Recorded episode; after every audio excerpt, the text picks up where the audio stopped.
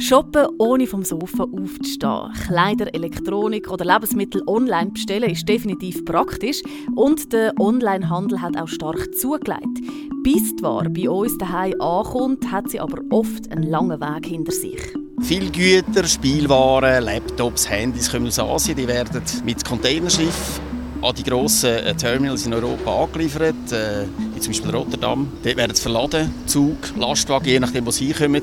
Und am Schluss kommen sie da bei uns in den Wareneingang rein. Aber was machen die vielen Online-Bestellungen mit der Umwelt? Und wie sieht Ihre Umweltbilanz aus im Vergleich zum stationären Handel? Je schneller das Produkt geliefert werden umso weniger kann ein Logistikdienstleister bündeln. Was natürlich bedeutet, dass wir dort viel mehr CO2-Ausstoß haben, weil dann auch der Logistikdienstleister mit weniger Paketen durch die Gegend fährt. Das ist der Durchblick. Der Wissenspodcast vom Blick. Wir suchen Antworten auf die Fragen an die Wissenschaft, die euch unter den Nägeln brennen. Mit der Serena Tanner und Jenny Rieger. Online-Bestellungen sind natürlich nicht erst seit Covid ein Thema, aber in dieser Zeit hat das Bestellvolumen sehr stark zugelegt. Und auch Menschen, die vorher vielleicht ihr Mineralwasser selbst im Supermarkt geholt haben, sind auf den Geschmack gekommen und lassen es sich einfach lieber liefern. Ich habe mir ja im Lockdown Blumenerde bestellt. Das hat super lange gedauert und war auch recht teuer, weil man so viel noch zahlen musste für die, für die Zustellung. Aber ich wollte halt einfach gärtnern. Wie sieht es bei dir aus, Irene? Hattest du irgendwie da was Bestimmtes, was du bestellt hast? Also nichts Bestimmtes, aber meine Online-Bestellungen haben definitiv auch zugenommen. Aber auch vor allem seit ich Kind habe, weil ich habe absolut keine Lust drauf, alle drei Wochen neue Schuhe posten für meine Söhne. Und darum bestelle ich einfach so gut es geht irgendwelche Grössen und irgendeine wird dann schon passen. In dieser Folge machen wir aber einen Abstecher ins Verteilzentrum vom grossen Online-Shop und schauen uns die Vor- und Nachteile von E-Commerce an. Für die Umwelt, aber auch für die Zukunft der Innenstädte. Wenn ich etwas online bestelle, dann hat das ja zum Teil einen langen Weg hinter sich. Sagen wir, ich bestelle mir eine Digitalkamera, die in China hergestellt ist. Die muss zuerst einmal auf Europa kommen und später dann mit einem Paketservice zu mir. Wie sieht der Weg genau aus und wie ist die CO2-Bilanz? Expertin für solche Fragen ist Maike Scherrer von der ZHW School of Engineering. Sie leitet dort den Bereich nachhaltiges Supply Chain Management und Mobilität. Und deine Kamera würde vom Hersteller wahrscheinlich erstmal per Lastwagen an den nächsten Hafen gebracht. Am Hafen wird gewartet, bis eigentlich eine volle Schiffsladung ähm, parat ist. Das heißt, dort haben wir wahnsinnig wenig CO2-Ausstoß eigentlich. Wenn man eine Digitalkamera zum Beispiel nimmt und die auf ein Containerschiff tut, dann ist der Anteil von der einzelnen Digitalkamera so klein, dass er praktisch vernachlässigbar ist. Dann kommen sie in Rotterdam, Amsterdam an, werden dort umgeladen auf Lastwagen oder auf die Schiene, je nachdem, werden dann zu uns in die Schweiz in ein erstes Distributionszentrum gebracht, wo es dann eigentlich bereit gemacht werden werden entweder in die Läden rein oder gehen dann eben in Onlinehandel rein, werden also auch von dort aus mit Lastwagen eigentlich entweder direkt zu den Konsumenten transportiert oder auch nochmal in einen näheren Distributionspunkt zu den Konsumenten, wo es dann nochmal umpackt wird und dann ausgeliefert wird. Also die Kette von Asien, bis sie beim Distributionspunkt da in der Schweiz sind, verbraucht etwa gleich viel CO2 wie die letzte Auslieferung vom, vom Distributionspunkt zum Konsument. Was bei dieser letzten Auslieferung passiert, schauen wir uns später noch genauer an. Aber erstmal werfen wir eben einen Blick in so ein Verteilzentrum in der Schweiz, wo Waren eben zum Beispiel aus Rotterdam oder Amsterdam ankommen. Unser Reporter Carlo Ladi war für uns unterwegs. Ich bin heute in Wohlen im Aargau. Da steht nämlich das Hauptlager und Verteilzentrum von Digitec Galaxus. Wir wollen anschauen, wie das da so abläuft und welchen Weg eigentlich all die bestellten Produkte machen. Aber zuerst mal die Frage, wieso steht das Verteilzentrum genau da? Es ist natürlich so, Wohlen ist relativ zentral gelegen, liegt äh, an Ort, wo man verschiedene äh, größere Ballungszentren kann bedienen kann. Ähm, das ist sicher ein Grund, warum wir in Wohlen sind. Und es hat da auch die nötigen Lagerkapazitäten, die es braucht, um so einen Online-Job zu betreiben. Der Tobi Biletter ist Kommunikationsverantwortlicher bei Digitec Galaxus. Und wer sagt, kommen da jeden Tag mehrere 10.000 Produkte aus aller Welt an. Viele Güter, Spielwaren, Laptops, Handys kommen aus Asien. Die werden mit Containerschiffen an die grossen äh, Terminals in Europa angeliefert, äh, wie zum Beispiel Rotterdam. Dort werden sie verladen, Zug, Lastwagen, je nachdem, wo sie kommen. Und am Schluss kommen sie da bei uns in den Wareneingang rein und da übernehmen wir die Waren dann. Über mehrere Lastwagenrampen kommen die vielen Produkte ins Verteilzentrum rein. Wie die Pakete gehen auch wir jetzt rein in den sogenannten Wareneingang. Ich fühle mich wie im Warenkorb. Da wird die Lieferung zuerst mal von den Mitarbeitern kontrolliert. Ist die Bestellung vollständig angekommen? Sind die Produkte in einem guten Zustand? Hat es vielleicht Schäden an der Verpackung oder so? Dann werden da quasi ins System eingebucht. Eine gewisse Anzahl in die grauen Kisten, die wir hier sehen, verpackt, codiert. Und diese Kisten wandern dann auf dem Fließband Richtung Lagerung. Ja. Das Fließband ist eines von unzähligen mechanischen Förderwegen drin, die kreuz und quer durch mehrere Hallen führen. Es müssen Kilometer sein, wo die Produkte vom Wareneingang in verschiedene Lagersysteme befördern. Einerseits der sogenannte Pick Tower, da werden die Produkte von Mitarbeitern manuell eingelagert und per Bestellung später wieder rausgesucht. Andererseits gibt es das sogenannte Shuttle, ein vollautomatisches Lagersystem, das von hunderten Robotern geführt wird, wo sicher auch viel Strom fressen. Das ist definitiv eine eindrückliche Geräuschkulisse. Wie ist denn dein Eindruck vom Verteilzentrum Carlo? Geht es da hektisch zu und her? Mit unter dem beeindruckendsten habe ich eigentlich gefunden, die vielen Förderbänder kreuz und quer durch alle Hallen, wo wirklich mit einer Wahnsinnsgeschwindigkeit auch so Bäckchen eigentlich durchgehen, wo automatisch Verzweigungen, Abzweigungen nehmen wie auf der Straße. Das ist schon sehr beeindruckend. Jetzt hast du ja schon die Roboter erwähnt und die automatischen Lagersysteme, die natürlich auch Strom verbrauchen. Das heißt, sie tragen einen Teil zum CO2-Budget von meiner Online-Bestellung bei.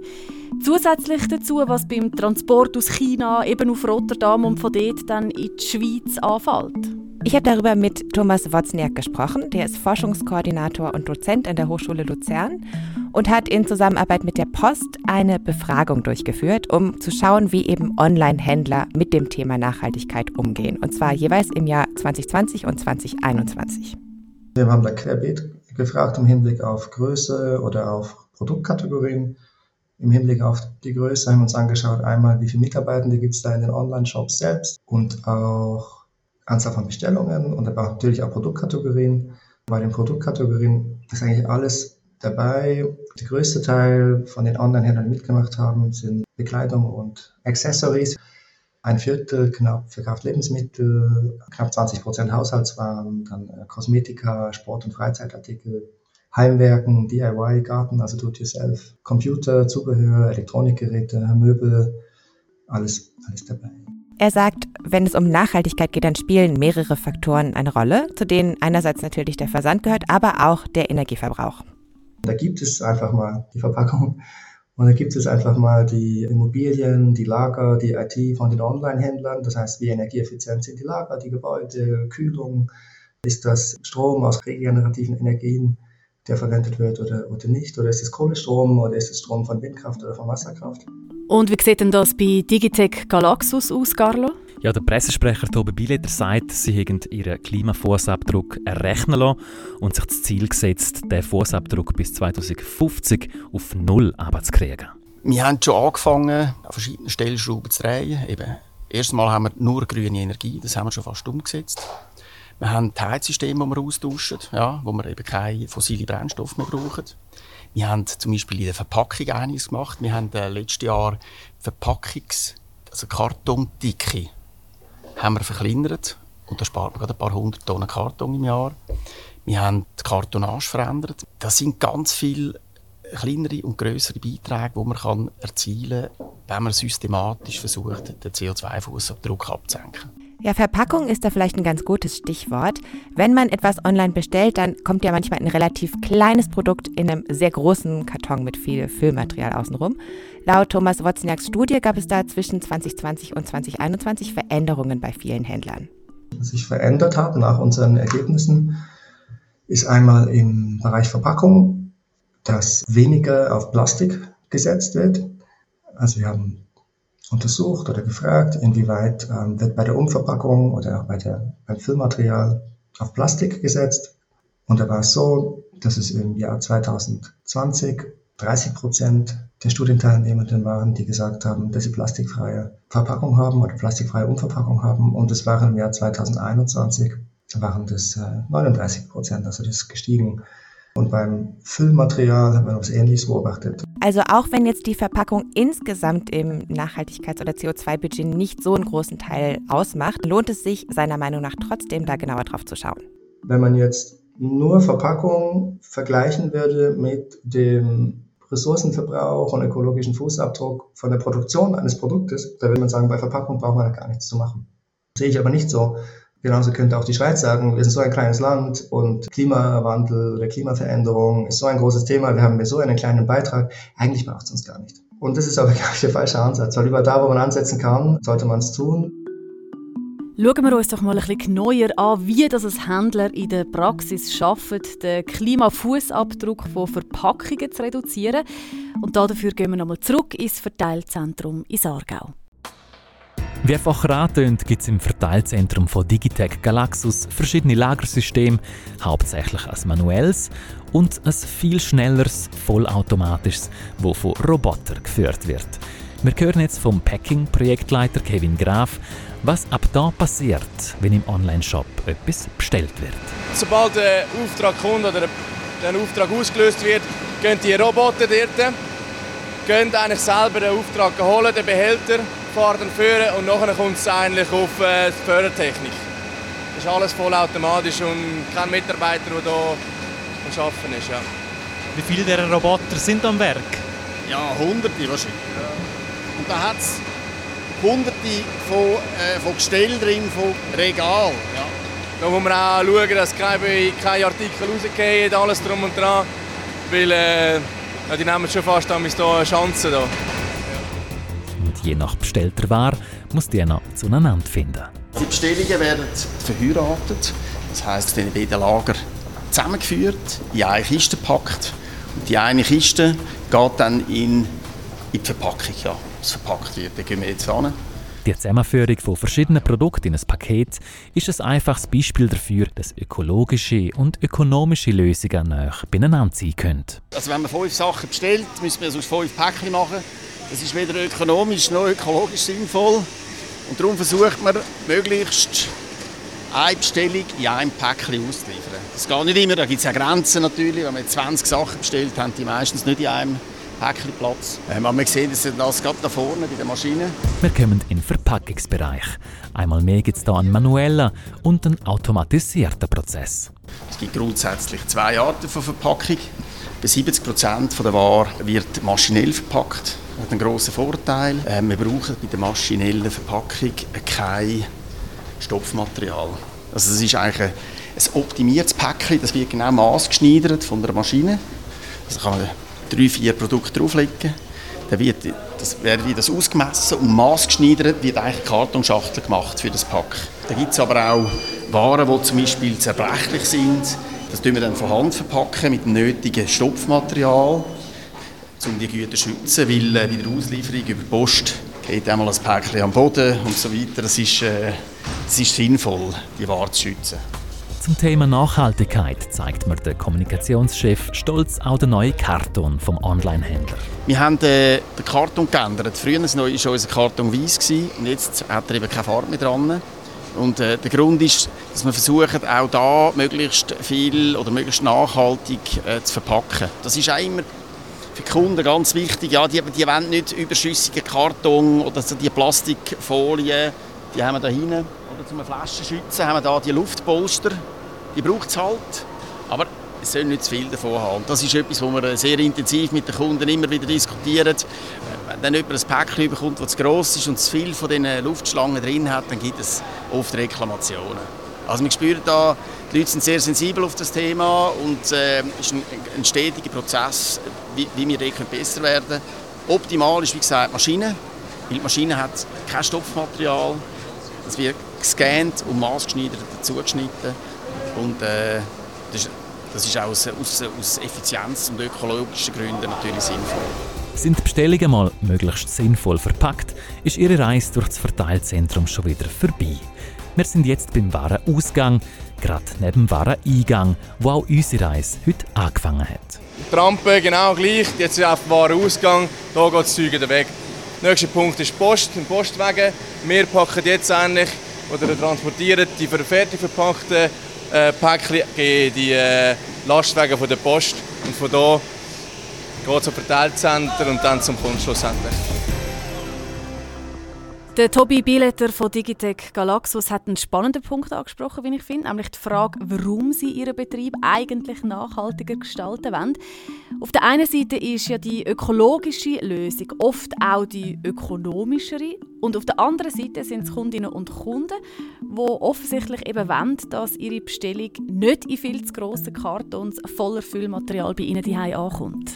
Genau, und das hatte auch Thomas Wozniak von der Hochschule Luzern in seiner Online-Händlerbefragung näher untersucht. Und da ist es so, dass zwei Drittel, das war interessant, zwei Drittel angeben, dass Nachhaltigkeit eine Chance für unsere Wettbewerbsfähigkeit ist. Das heißt, dass man sich über Nachhaltigkeit, Nachhaltigkeitsmaßnahmen, nachhaltige Produkte vom Wettbewerb differenzieren kann und ja, zum Beispiel neue Kundensegmente erschließen kann oder vielleicht äh, mehr oder andere Produkte verkaufen kann. Also es wird auch wahrgenommen als ein Kundenbedürfnis. Da sagen sechs von zehn oder 60 Prozent der Online-Händler, dass Nachhaltigkeit ein Bedürfnis der Kunden, der Kunden ist. Ich glaube, dass sich die gesamte Wirtschaft stärker darauf ausrichten muss, wie man den ökologischen Fußabdruck des wirtschaftlichen Handels reduziert. Der äh, Digitec Galaxus-Sprecher sagt dazu noch, dass Nachhaltigkeit auch den Mitarbeitenden wichtig ist. Die Mitarbeitenden, die bei uns arbeiten, haben auch den Anspruch, dass sie für eine coole Firma arbeiten, die etwas macht rund um Nachhaltigkeit. Und wenn wir junge Talente äh, anziehen talentierte Leute, die etwas können, anziehen für das Unternehmen zu arbeiten, dann müssen wir auch diesbezüglich müssen wir einfach wirklich einen guten Job machen. Man kommt um das Thema gar nicht rundherum. Ja. Wir sind jetzt vom Warenkorb bis zum Warenausgang durchs Verteilzentrum gereist. Aber natürlich hat meine Digitalkamera aus China jetzt noch eine letzte Etappe vor sich. Der letzte Schritt aus dem Verteilzentrum bis zu mir läuft via Post. Und wenn wir uns da kurz daran erinnern, was Maike Scherrer von der ZHAW am Anfang kurz angetönt hat, dann ist dieser Schritt von der ganzen Reise der Kamera aus China über Rotterdam bis hin zu dir nach Hause eben der Schritt, der am meisten CO2-Emissionen produziert, zumindest auf die Logistik bezogen. Die Kette von Asien, bis sie beim Distributionspunkt da in der Schweiz sind, verbraucht etwa gleich viel CO2 wie die letzte Auslieferung vom, vom Distributionspunkt zum Konsument. Maike Scherer und ihr Team haben da gerade eine Studie abgeschlossen, in der es um den Onlinehandel mit Medikamenten geht. Im Moment ist der in der Schweiz nur bedingt erlaubt, könnte aber bald ausgeweitet werden. Wenn man Medikamente im Onlinehandel bestellt, dann brauchen wir dreimal weniger CO2-Emissionen, als wenn man einkaufen wenn man auf dem Land wohnt. Wenn man in einer Agglomeration wohnt, braucht man etwa doppelt so viel CO2-Emissionen, wenn man in den Laden posten weder wenn man es online sich schicken lässt. Und im städtischen Bereich, wenn man zu Fuß oder mit dem Velo geht posten, dann hebt sich ungefähr die Waage. Also dann ist Onlinehandel und stationärer Handel etwa gleich. Diese Ergebnisse lassen sich aber auch auf andere Produkte anwenden, weil es eben den gleichen Bündelungseffekt gibt. Das heißt, Waren werden zusammen ausgeliefert, was eben mitunter weniger CO2-Emissionen verursacht, als wenn alle individuell zum Laden fahren würden. Aber eben, es kommt ja schon darauf an, wo man wohnt und wie man fährt. Mhm, ja, genau. Und da sind wir ja auch wieder bei der Frage, wie Onlinehandel in puncto Nachhaltigkeit abschneidet im Vergleich zum stationären Handel. Letztes Jahr haben Forschende der Hochschule St. Gallen das für eine Studie detailliert ausgerechnet und da schneidet der Onlinehandel ziemlich gut ab. Im Schnitt verbraucht ein Produkt, das du im Laden kaufst, anderthalb bis dreimal so viel CO2-Äquivalente wie ein online gekauftes Produkt. Natürlich gibt es da auch noch Variationen je nach Branche. Mit der Lieferung zu mir heim ist der Reis vom äh, bestellten Produkt ja oft noch nicht ganz vorbei. Bei meiner Kamera ist das jetzt vielleicht weniger relevant, aber zum Beispiel Kleider werden ja oft wieder zurückgeschickt, wenn es nicht passt oder sich der Stoff irgendwie nicht richtig anfühlt. Mhm. Genau, und laut Thomas Wozniak ist das auch so ein Punkt, bei der die ökologische und die ökonomische Nachhaltigkeit Hand in Hand gehen. Wenn man die Retourenrate oder das Retourenvolumen reduziert, dann hat das ökonomische Vorteile für den Händler, weil die Rückführung von den Produkten und die Überprüfung, das kostet alles Ressourcen, Aufwand und ganz konkret Geld. Und es hat aber auch sehr konkret ökologische Vorteile. Also Produkte, die nicht zurückgeschickt werden, haben auch eben verursachen nicht diesen Fußabdruck dieses Zurückschickens. Beim Online-Shopping ist es ja schon praktisch, wenn es möglichst genaue Beschreibungen gibt oder eben mehrere Fotos dann vom Produkt. Was können dann die Händler noch machen, um Retouren zu vermeiden? Genaue Beschreibungen sind da sehr wichtig. Damit vermeidet man eben, dass das, was du als Kundin erwartest, etwas ganz anderes ist als das, was du nachher kriegst.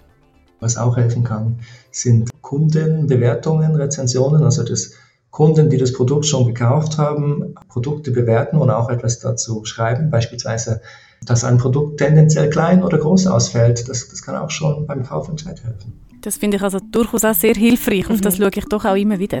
Ja, genau, ich auch. Und es gibt da auch noch technologische Hilfsmittel, die gerade im Kommen sind, zum Beispiel Bodyscanner-Apps.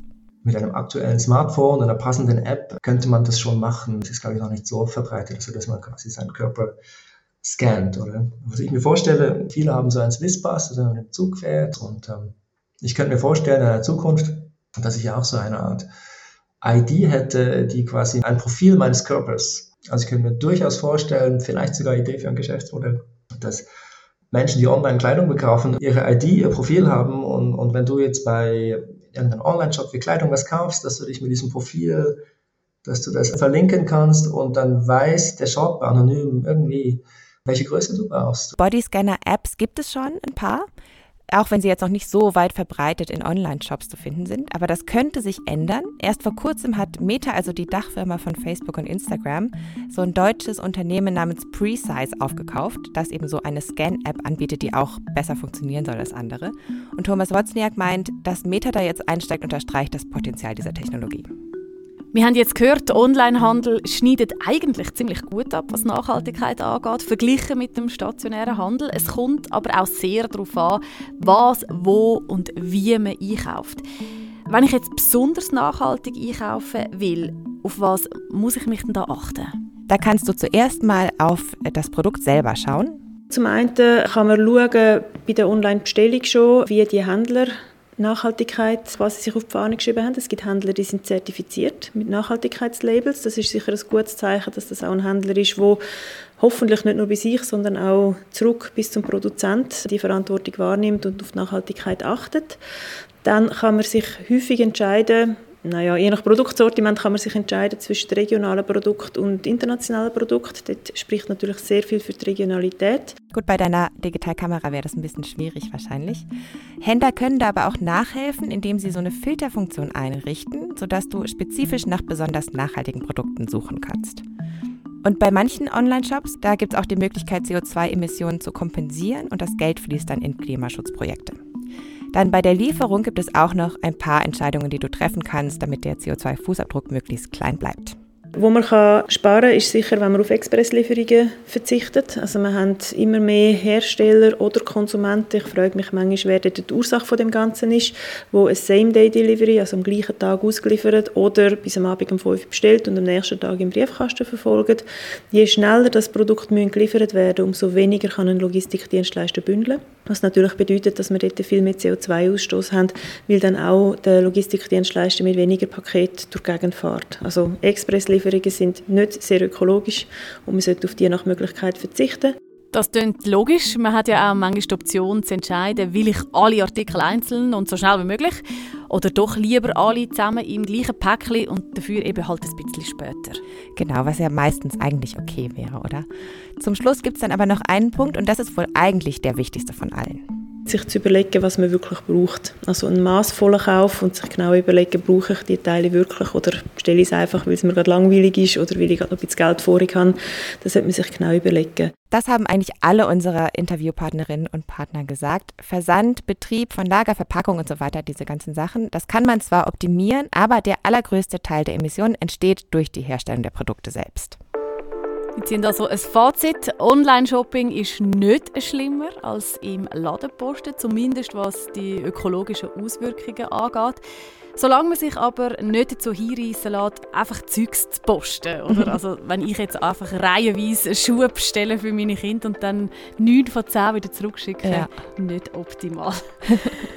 Aber es wäre ja auch schade, wenn es überhaupt keine Läden mehr gäbe in der Stadt. Das ist äh, ein anderes Thema, das wir jetzt noch ansprechen wollen. Man hört ja auch in diesem Zusammenhang oft vom Lädenli-Sterben, weil eben der Onlinehandel den Geschäften Konkurrenz macht. Mhm. Ja, genau, das hat Maike Scherrer auch noch angemerkt. Wir hatten ja mal eine Folge über nachhaltiges Bauen und Wohnen und da haben wir das auch schon mal gehört. Es gibt nicht nur die ökologische Nachhaltigkeit, sondern auch die ökonomische und die soziale. Und mit Hinblick auf diese soziale Nachhaltigkeit Eine Apotheke vor Ort oder auch irgendein anderes Geschäft hat ja auch einen gewissen sozialen Wert, denn sie sind auch Begegnungsorte. Wir haben ein Interview geführt mit Apothekern und haben gefragt, wie sie eigentlich den Wert von ihrer Apotheke sehen. Und sie haben gesagt, dass insbesondere ältere Personen und Personen, die sozial nicht sehr stark integriert sind, sehr gerne in eine Apotheke hineinkommen, weil die Apothekerin, der Apotheker nimmt sich immer Zeit für die Patienten oder für die Leute, fragt, wie es einem geht, lässt einem erzählen.